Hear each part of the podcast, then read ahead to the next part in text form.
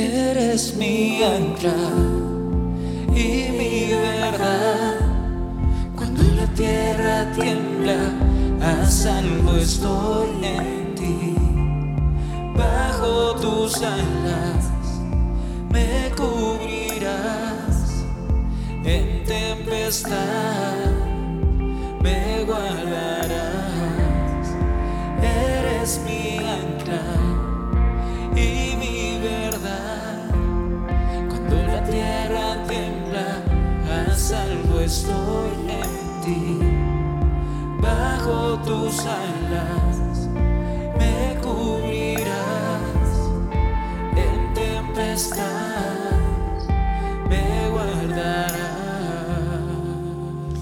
iglesia, buenos días, ¿cómo están?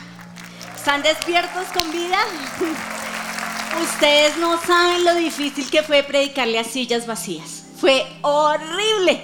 Entonces tenerlos aquí para nosotros es una bendición enorme, ¿no saben? Y los vi haciendo fila desde temprano. Entonces es una bendición. Pellizcate y di estoy despierto. Porque yo sé que pobrecitos desde temprano están haciendo fila. Vamos a orar, ¿les parece? Entonces pónganse de pie. Y cuando digan men, se sientan. ¿Vale? Padre, yo te doy gracias por cada persona en este lugar. Yo te doy gracias, Señor. Yo te doy gracias por ellos. Yo te doy gracias por sus vidas. Yo te doy gracias, Señor, porque a pesar de las pruebas, Señor, tú, Señor, te tenemos a ti, Señor. Gracias. Yo te doy gracias por ellos. Yo te doy gracias por sus vidas. Yo te pido, Padre del cielo, que hoy tú les hables.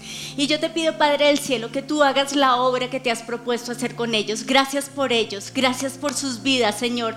Yo te pido, Padre del cielo, que tú inyectes vida, que tú des vida y que tú, Señor, nos lleves a un siguiente nivel. En el nombre precioso de Jesús. Amén. Bueno, hoy les quiero hablar desde la cueva. Eso es una cueva. Una cueva es un orificio, es un hueco dentro de una piedra. Y hay cuevas naturales hechas por Dios, pero también hay cuevas artificiales hechas por el hombre. Y esto es una cueva. Entonces yo he estado en una cueva. Yo no sé si tú has estado en una cueva, pero yo he estado en una cueva. Yo les he contado de mis cuevas, yo les he contado que he estado en la cueva de la enfermedad, yo les he contado que he pasado por la cueva de la adolescencia, de mis hijos. Yo les he contado también que he pasado por la cueva de peleas con mi jefe, que es mi marido. Pero esta cueva fue una cueva diferente, esta fue una cueva en la cual una persona fue asignada para destruirme. Cada palabra que salía de su boca tenía la intención de destruirme, de hacerme sentir insignificante, de hacerme sentir poca cosa, de hacerme sentir que yo no valía. Esta persona me hacía dudar del don del llamado y de la unción que Dios me había dado. Y esto me llevó a lo profundo de una cueva. Pero tal vez tú te identificas conmigo y tal vez tú dices, sí, yo he estado también en una cueva. Como yo, tal vez tú has estado en una cueva, tal vez estás en una cueva. Tal vez es una cueva diferente, hay cuevas diferentes. Tal vez tu cueva es que tienes el corazón roto o estás atravesando por un divorcio o tal vez tu cueva es la muerte de un ser querido. Tal vez en este momento estás atravesando por el duelo, por la muerte y por la tristeza de un ser querido o tal vez tu cueva es más sencilla para nosotros, los papás, y ay, pues solo le gustó esa china y tiene otro, tranquilo, mijito, eso le va a llegar otro. ¿Cierto? O tal vez tu cueva es una oración no respondida, has orado años y años por esto y nada ha pasado. Y te preguntas, ¿cómo llegué hasta aquí? ¿Por qué estoy aquí? Duele demasiado, Dios. Pero en una cueva como esta, un hombre de Dios llegó huyendo y se encerró en esta cueva. Y este hombre que yo amo, que está en la palabra de Dios, se llama David. ¿Cómo llegó David a esta cueva? Bueno, la historia comienza con que el profeta quiso ungir a David.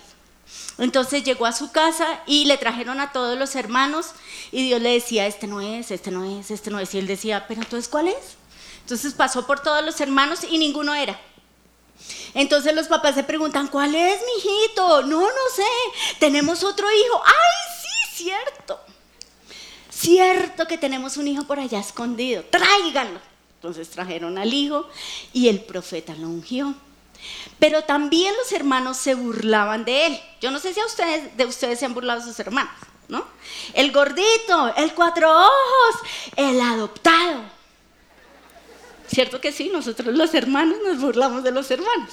Yo a mis hijos les hice, eh, cuando el último día antes de dar a luz, yo en la barriga me pinté una carita, o sea que no, no hubiera duda de que esos eran mis hijos para que entre ellos no se molestaran y no se dijeran que eran adoptados. Entonces ellos saben que no son adoptados y además son igualitos a mí. Entonces no había, no había opción. Pero no solo eso, sino que a David también su jefe le lanzaba flechas. Ahora, ¿cuántos de ustedes el jefe le ha lanzado flechas? Pues no físicas, pero sí la mirada, mirada asesina o o el grito, etc. Pero a David el jefe, cuando fue a trabajar con Saúl, el jefe sí le lanzó flechas de verdad con la intención de matarlo y acabar con su vida. Entonces, por esta razón, David tiene que huir y David llega a esta cueva. Y David se esconde en esta cueva. Lo que me impresiona es que tal vez David conocía esta cueva desde el pasado. Tal vez cuando él era pastor, él había venido y se había refugiado en esta cueva como pastor para cuidar a sus ovejas del desierto, porque eso hacen las cuevas. Las cuevas te protegen del sol en el desierto. Entonces David llega a esta cueva que significa Adulam. Esta es la cueva de Adulam, se llama Adulam. ¿Qué significa Adulam?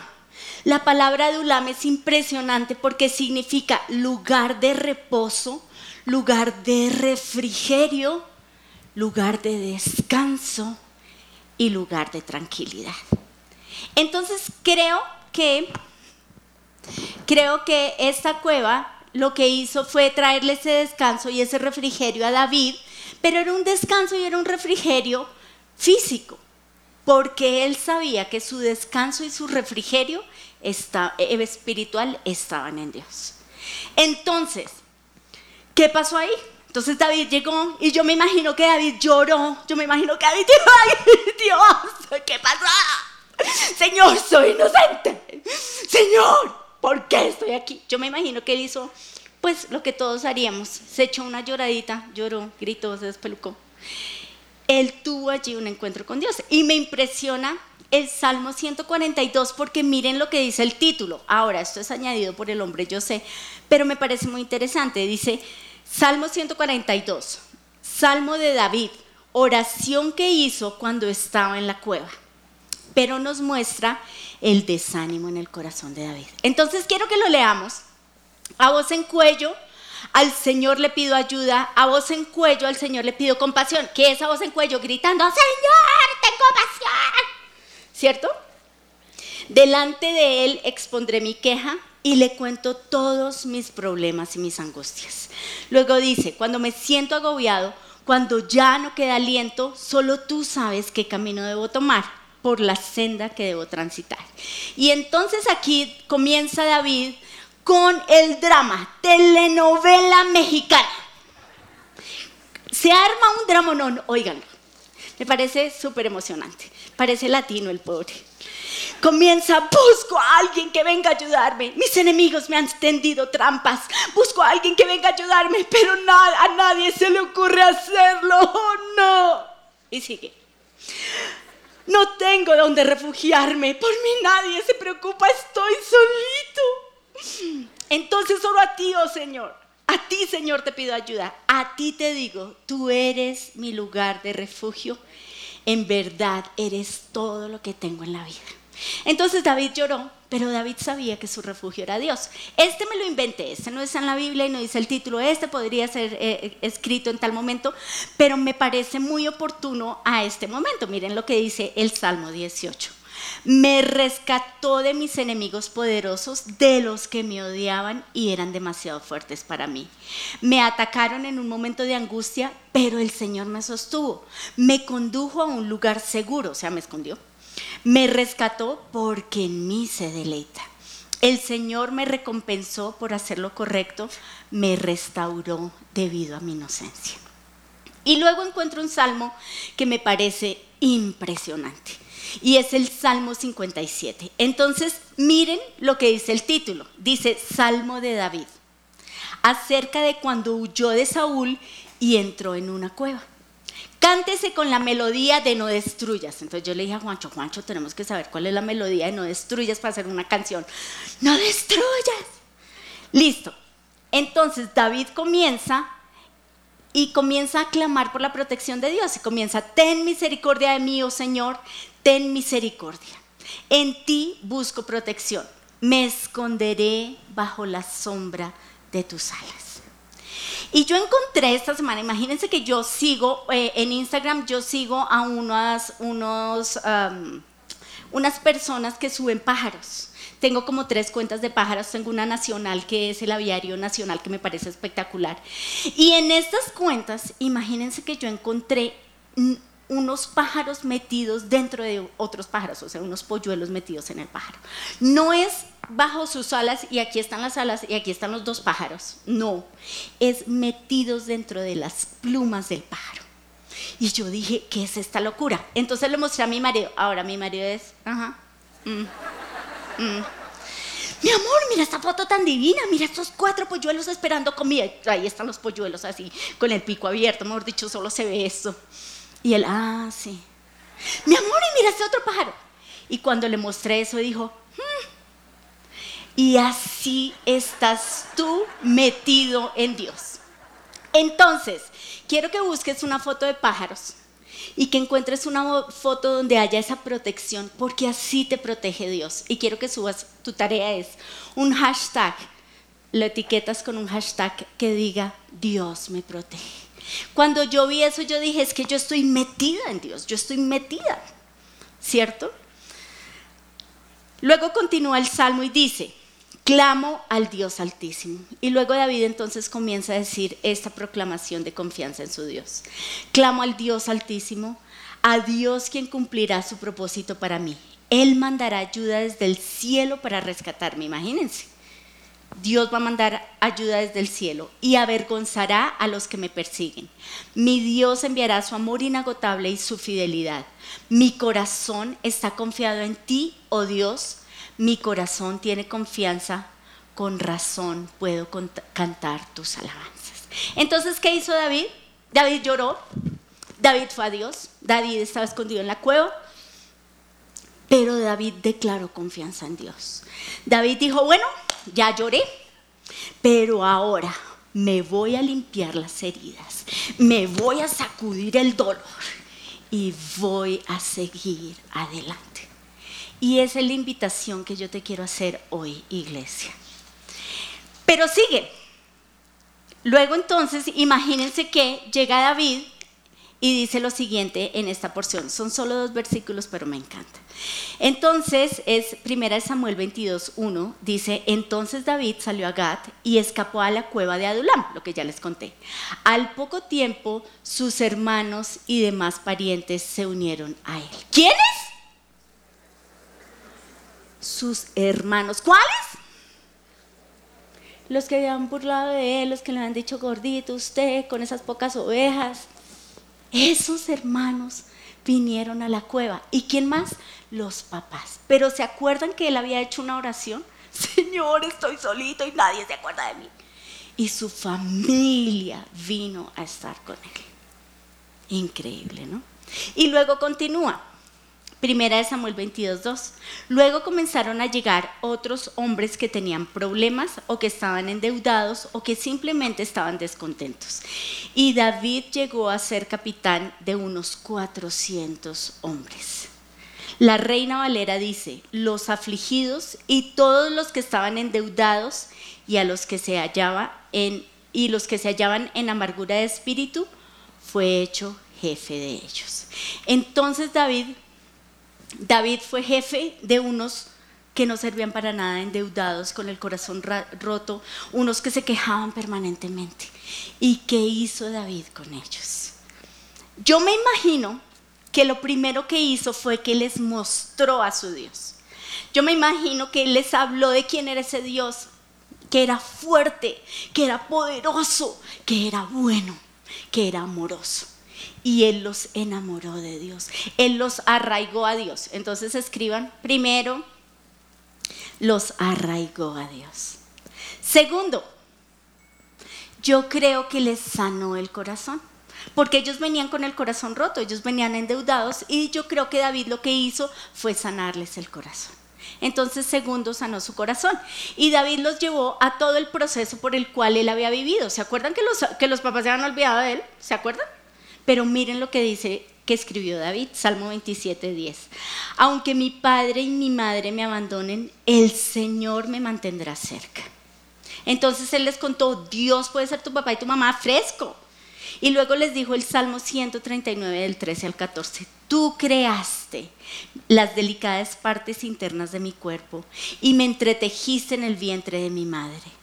Gracias por hacerme tan maravillosamente complejo. Tu fino trabajo es maravilloso lo sé muy bien. Entonces cogió a estos hombres y les hizo sanidad interior, llegó al vientre, les sanó el vientre, les hizo los 12 pasos de Clarita y el pastor y ya, y los hombres estaban súper bien. Y luego, ¿qué hizo con ellos? Los volvió guerreros. Los cogió y los entrenó y los volvió guerreros. El Salmo 144.1 dice, Él adiestra mis manos para la batalla y mis dedos para la guerra. Entonces, si estás atravesando por una cueva, quiero que sepas que Dios te está adiestrando las manos para la batalla y los dedos para la guerra. ¿Qué pasó después? ¿Qué pasó después de la cueva? La cueva no fue el final de David. David no se quedó metido en la cueva y lloró y se murió. Y David se murió. Y ahí se acabó la historia. No, la cueva fue solo el inicio de la vida de David.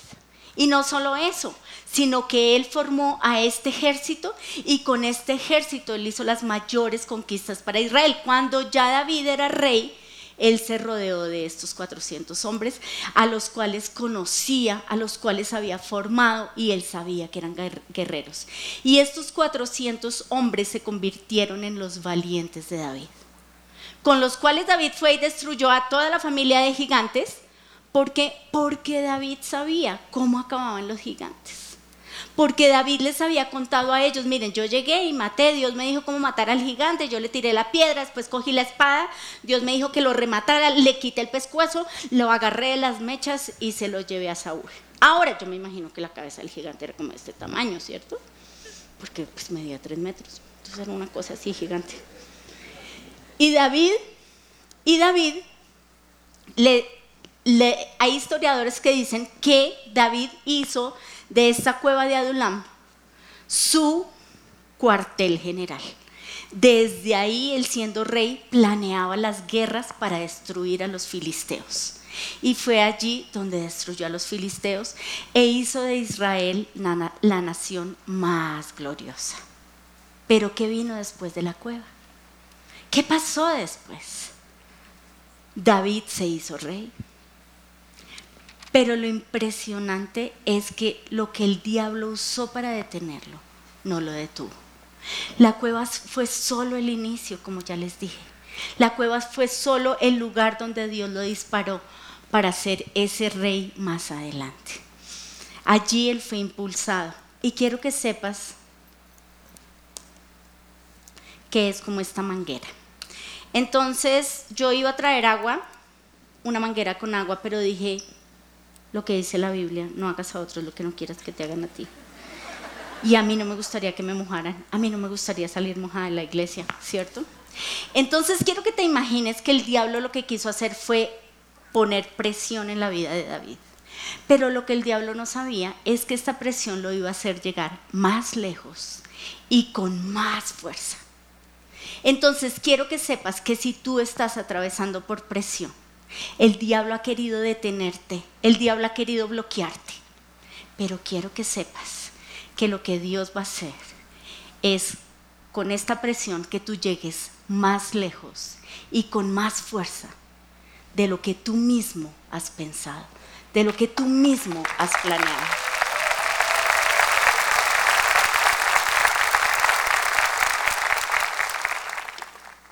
Lo que el diablo planeó para tu mal, Dios lo va a usar para tu bien, porque Dios está actuando a tu favor. el Dios que sacó a David de la cueva es el mismo Dios que está contigo. Entonces Dios te va a llevar a reinar. Así como Dios sacó de la cueva a David y lo llevó a reinar, Dios te va a sacar a ti de la cueva y te va a llevar al éxito. Pero entonces, ¿qué tenemos que hacer?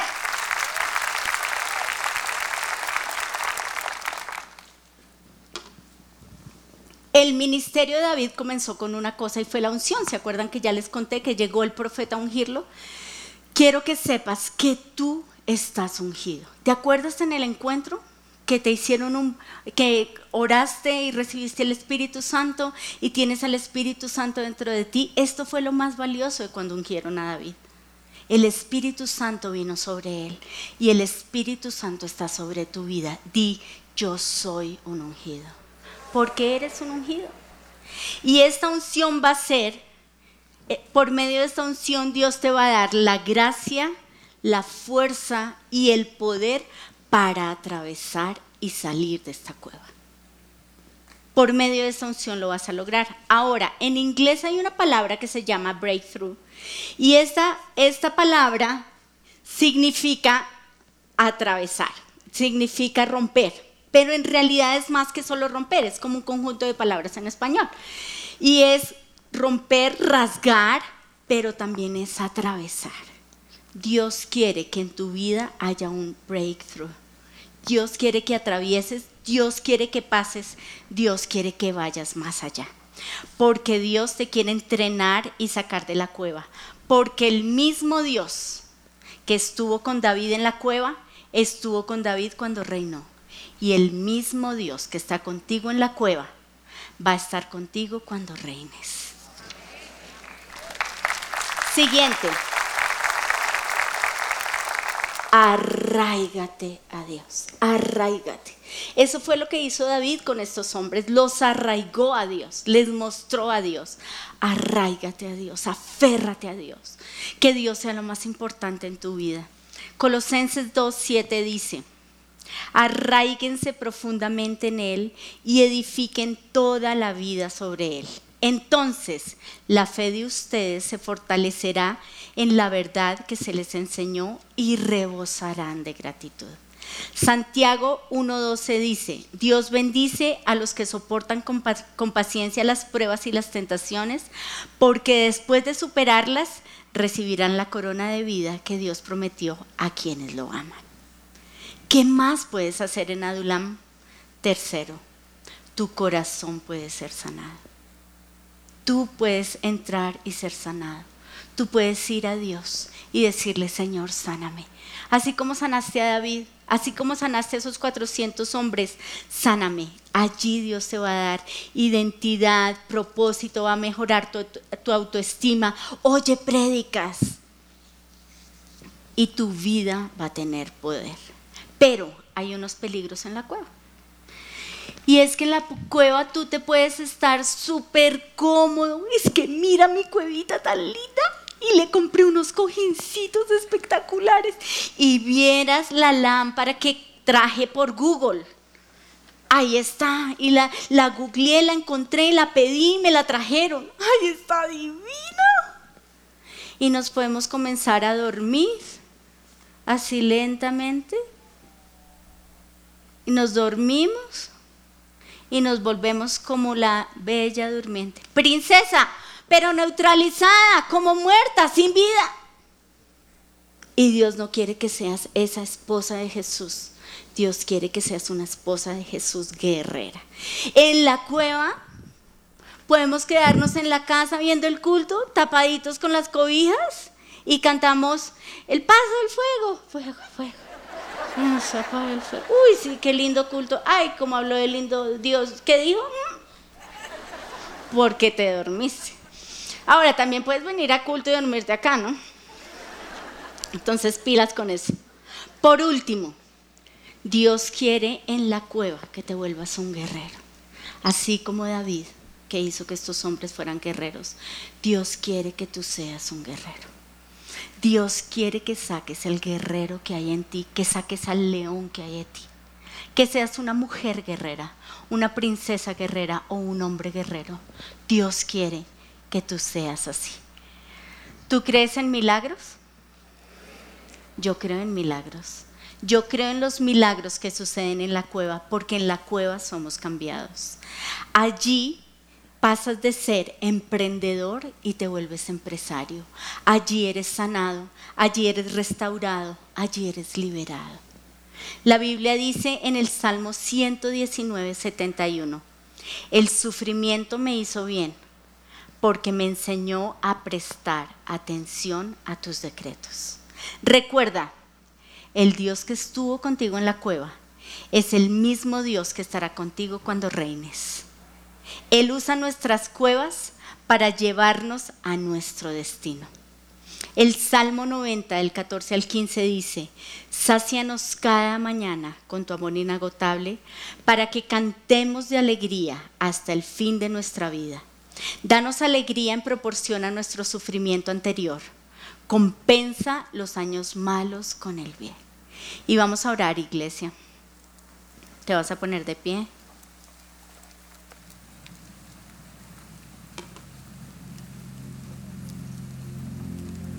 Señor, aquí estamos y está nuestra cueva. Y vas a decirle al Señor cuál es esa cueva. Tal vez tu cueva es que lo perdiste todo en esta pandemia y te tocó comenzar de nuevo. Tal vez tu cueva es que perdiste un ser querido o muchos seres queridos. O tal vez tu cueva es el corazón roto o la soledad o la tristeza. O tal vez estás atravesando por un divorcio. Allí está esa cueva, el dolor, la culpa, la soledad, el abandono, los hijos rebeldes, la enfermedad, una oración no respondida y vas a ver que solo hay oscuridad, pero vas a pedirle al Señor que Él entre a tu cueva. Vas a pedirle al Señor que Él venga y Él entre a esa cueva, porque Él es la luz. Y vas a pedirle que esa luz quite toda oscuridad. Y vas a decirle, así como David que expresó sus sentimientos ante Dios, vas a expresar tus sentimientos ante Dios. Vas a decirle, Señor, aquí estoy Tengo rabia, tengo ira, tengo dolor, estoy cansada. Tal vez eres una mamá con hijos y estos hijos te tienen agotada. El tener que ser profesora, cocinera, empleada, esposa, ya no puedes más. Vas a entregarle al Señor la carga Vas a entregarle tu dolor, tu dolor físico, tu dolor emocional. Vas a entregarle al Señor tu situación, tu carga, eso que te carga, eso que ves que no puedes solucionar. Lo vas a poner en las manos de Dios. Y vas a pedirle a Él que Él entre a tu cueva. Vas a decirle, Señor, te necesito. Ven. Y vas a pedirle al Señor que Él venga. Que Él entre y te vas a aferrar a Él. Señor, hoy quiero aferrarme, pegarme, adherirme a ti. Señor, te necesito. Y vas a permitirle que Él entre en esa cueva. Vas a hacer un intercambio con el cielo. Vas a entregarle esas cargas y vas, vas a recibir de Él la paz, la tranquilidad, el gozo, la confianza en Él, de que Él va a ser, el Maestro de milagros va a ser un milagro y ahora vas a hacer guerra, porque en la cueva te has convertido en un guerrero. Hoy, Señor, nos ponemos el yelmo de la salvación. Yo creo, Señor, que tú proteges mis pensamientos, Señor. Yo creo, Señor, que tú restauras mis neuronas. Yo creo, Señor, que hoy tú bloqueas todo pensamiento que viene del enemigo, de culpa, de acusación. Tú callas al enemigo en el nombre de Jesús y ninguna palabra de culpa viene a mi mente. Hoy, Señor, declaro que tú eres la coraza de justicia en mí. Tú el justo moriste por mí. Tú el justo moriste por mí. Tú el justo tomaste mi lugar. Hoy te pido que tú, Señor, seas justicia en mí. Hoy nos ponemos el cinturón de la verdad y decidimos creer lo que dice tu palabra, lo que dice tu palabra de mí. Tu palabra dice que tú, Señor, estás conmigo, que tú, Señor, estás a mi lado, que tú, Señor, me sostienes que soy amiga de Dios, que soy sal y luz de la tierra. Hoy, Señor, declaro tu palabra y tu palabra es verdad. Hoy calzo mis pies con la disposición de llevar el Evangelio de la paz y a donde yo vaya va a haber paz. Hoy, Señor, me pongo el escudo de la fe y con este escudo de la fe, yo hoy, por esta fe, Señor, desintegro los dardos infectados del maligno. Hoy en el nombre de Jesús todo dardo infectado del maligno se va. Y hoy, Señor, tomo la espada del Espíritu, que es tu palabra. Y tu palabra, Señor, es medicina a mi cuerpo. Tu palabra, Señor, es vida a mis huesos. Tu palabra, Señor, me levanta del suelo. Tu palabra, Señor, me da vida. Yo hoy declaro, Señor, que tu palabra me levanta. Y hoy, Señor, ato todo espíritu de depresión y de muerte. En el nombre de Jesús y se va. Todo letargo se va en el nombre de Jesús. Todo espíritu, Señor, de depresión, de muerte, de caos, de autocompasión, de autoconmiseración, hoy en el nombre de Jesús se va. Toda autoconmiseración que me llevó a decir, pobrecito yo, pobrecita yo, es que esta situación está tan difícil, se va en el nombre de Jesús. Todo espíritu de autoconmiseración y desaliento se va. Todo espíritu de estupor, todo espíritu de Acab, Acab, te vas de mi vida. Todo espíritu que me impide ejercer la voluntad se va en el nombre de Jesús. Todo Jezabel, toda Jezabel en mi mente que quiere traer caos, desorden, angustia, que quiere exagerar mis sentimientos, que quiere generar caos dentro de mí, se va en el nombre de Jesús. Y hoy te pido, Señor, que tú vengas, que tú habites, que tú reines en mí. Hoy te pido, Señor, que tú vengas a mí, te necesito. Y hoy declaro que soy ungido y vas a orar en lenguas. Y si no has orado en lenguas, vas a pedirle al Señor, Señor, yo quiero orar en lenguas, yo quiero que el Espíritu Santo esté en mí y quiero esa manifestación en lenguas y vas a orar. Hasta aquí y quiero oírte. Más duro.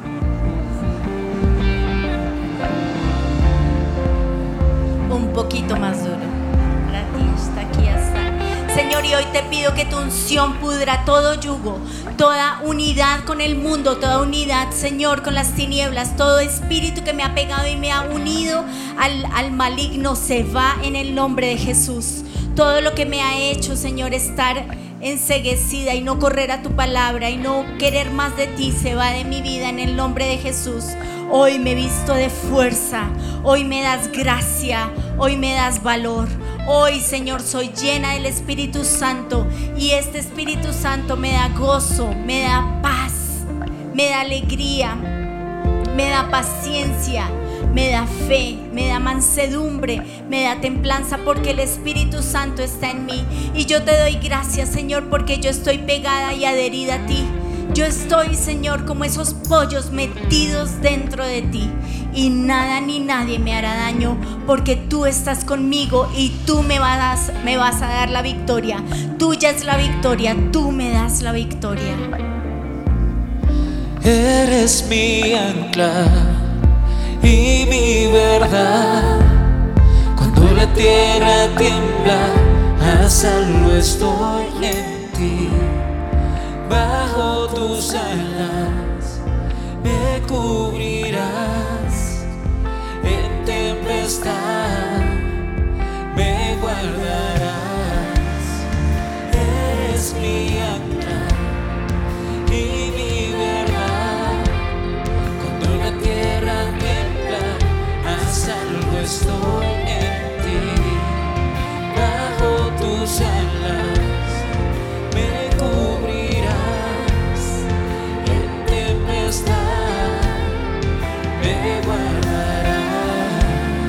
¿Cuánto le dan gracias a Dios por esa palabra que recibimos hoy? Dios es bueno. Pueden tomar asiento, por favor. Me gustaría que si hay una persona que nos acompaña por primera vez aquí, se ponga de pie también en el teatro, en el cuarto, el quinto piso. Queremos honrarlos. Sé que de pronto no vienen personas tan eh, nuevas, pero bueno, tan nuevas sí, pero pero bueno, usted me va a ayudar. Y si, está conectado con nosotros en internet, quiero que en su casa usted haga una oración de fe para invitar a Jesús a su corazón. Así que la iglesia me va a acompañar. Ahí hay gente que está de pie y se extienda sus manos. Bienvenida, bienvenidos. Por ahí veo ya a esta edad 19, 20 la vista, porque ya no, pero extienda sus manos allí. Señor, gracias por traer a estas personas por primera vez a casa. Gracias, Señor, porque tú quieres darles libertad para que ellos puedan vivir, Señor, quieta y reposadamente. Oramos por aquellos que están en el cuarto, quinto piso en el teatro, Señor, los que están conectados en internet. Y hoy quiero pedirte, Señor, que ellos puedan recibirte en tu corazón. Que ellos puedan caminar como tú deseas que ellos caminen. Y quiero invitarlos a que ustedes hagan esta oración conmigo le digan, Señor y Dios, te abro las puertas de mi corazón y quiero que vengas a vivir en mí. Que me des la vida que tú sabes dar. Y que en esa cueva tú me prepares y me saques y hagas de mí la persona que tú deseas que yo sea. Te invito a mi corazón y te recibo como Señor y Salvador. Amén y amén. Denle un fuerte aplauso a las personas que se pusieron de pie. Por obvias razones no los vamos a llevar a un lugar especial, pero queremos invitarlos a que ahora mismo ustedes busquen un grupo de conexión. En la página de la iglesia aparece una información importante. Ahora en pantalla también aparece un código para que ustedes puedan buscarlo y conectarse con nosotros. Gracias por acompañarnos hoy. Finalizamos con adoración. ¿Listo?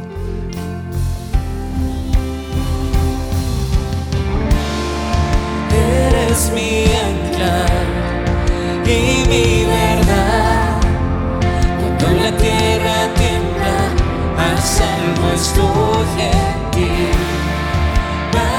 Tus alas